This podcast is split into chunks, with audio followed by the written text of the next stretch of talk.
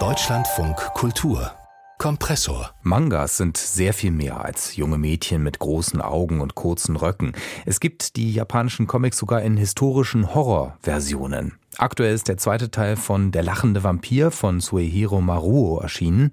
Übrigens 20 Jahre nachdem der erste Teil am deutschen Markt keinen Erfolg hatte. Also ein Wagnis für den Verlag, aber eventuell ist das Publikum ja mittlerweile reif für diesen surrealen Hardcore-Horror made in Japan. Einer, der das gut einschätzen kann, ist Comic-Experte und Buchautor Alexander Braun. Herr Braun, der lachende Vampir beginnt im Atombomben zerstörten Nagasaki. Also düsterer kann man ja kaum beginnen.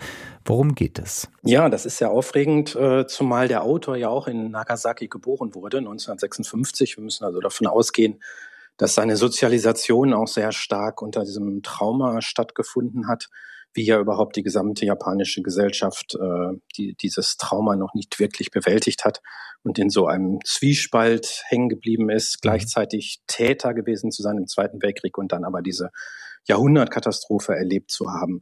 Und aus diesem Chaos äh, gibt es einen äh, Geist, der entsteht, eine Wiedergängerin, eine alte Frau, die ähm, gehängt wird und dann also wieder aufersteht und die infiziert einen, einen Jungen, den sie als Gefährten auserwählt äh, und der zu einem Vampir wird. Also eigentlich sind die Grundbestandteile der Geschichte die einer klassischen Vampirgeschichte.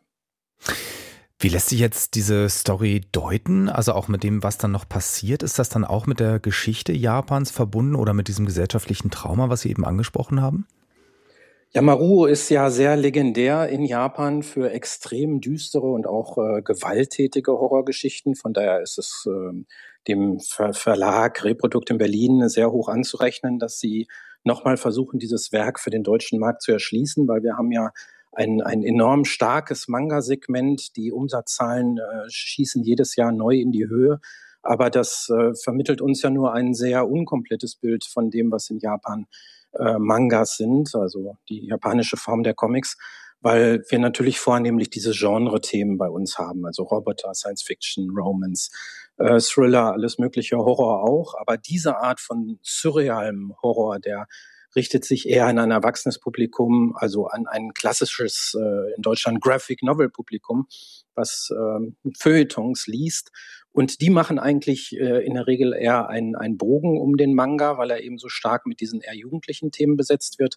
Und dass es in Japan diese Erwachsenen-Manga gibt, schon seit den äh, 60er Jahren, und dass der Reproduktverlag sich auf die Fahnen gesch geschrieben hat, dieses weiße Feld mal zu füllen und ähm, mhm. außergewöhnliche Autoren wie Zuge auch oder jetzt Maru äh, zu erschließen, ist toll, weil wir lesen äh, als Feuilleton äh, äh, Leserschaft natürlich das immer mit zwei Augen. Man kann das als Horrorgeschichte lesen, man kann das aber auch als Parabel lesen über eine Gesellschaft, die gestört ist, wo es um sozialen Verfall und gesellschaftlichen Niedergang geht. Das kann man auf jeden Fall, denke ich, in den Bildern sehen. Die sind wirklich verstörend und düster. Vielleicht, äh, damit der, damit die Zuhörer ein Bild nochmal bekommen. Was sind die Vorbilder für diese Mangas von Maruo? Also worauf bezieht er sich da in diesem Werk und äh, wie kann man diese Bilder beschreiben? Yamaruo hat äh, drei große Referenzgrößen. Zum einen ist es wirklich der klassische japanische Holzschnitt, also diese Ukiyo-E's. Die haben auch schon in der zweiten Hälfte des 19. Jahrhunderts eine Untergattung, die Musane. Das sind äh, verstörende Szenen von starker Gewalttätigkeit die damals tatsächlich so ein, ein Thrill-Bedürfnis des japanischen Publikums befriedigten. Also auch das klassische japanische Theater hat ein ganz starkes Segment von Horrorgeschichten, äh, Rachegeistergeschichten. Ähm, und diese Holzschnitte haben halt diese schöne Ambivalenz, dass sie handwerklich unglaublich gut gefertigt sind und dann aber diese sehr expliziten Themen haben. Und so verfährt Maruo auch als Comic-Künstler. Er zeichnet unglaublich akkurat und präzise. Die Bilder sind angereichert mit Ornamenten und und Arabesken mhm. und er hat gleichzeitig diese Themen. Also man kann ihm nicht vorwerfen, ein schlechter Künstler zu sein, sondern er arbeitet sehr stark mit dieser Dialektik. Und das andere Genre, was ganz wichtig für ihn ist, ist das Ero-Guro-Genre. Das hatte in der Literatur Japans in den 20er und 30er Jahren eine große Bedeutung. Und das provozierte die bürgerliche Gesellschaft mit Tabubrüchen. Und diese Tabubrüche äh, verliefen eben auch über Gewalt und Sexualität.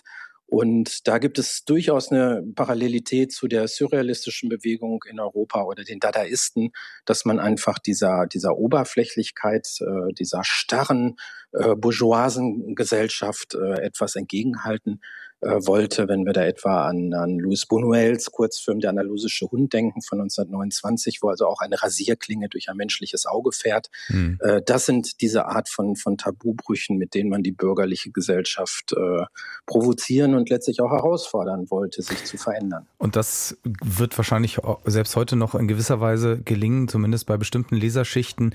Dem entnehme ich jetzt also empfehlenswert ist der lachende Vampir auf jeden Fall für erwachsene Manga-Freunde und nicht nicht unbedingt für Einsteiger. Ähm, der zweite Teil ist jetzt bei Reprodukt erschienen, aber auch der erste Teil ist nochmal neu aufgelegt, kostet jeweils 24 Euro und ich danke herzlich Alexander Braun. Sehr gerne.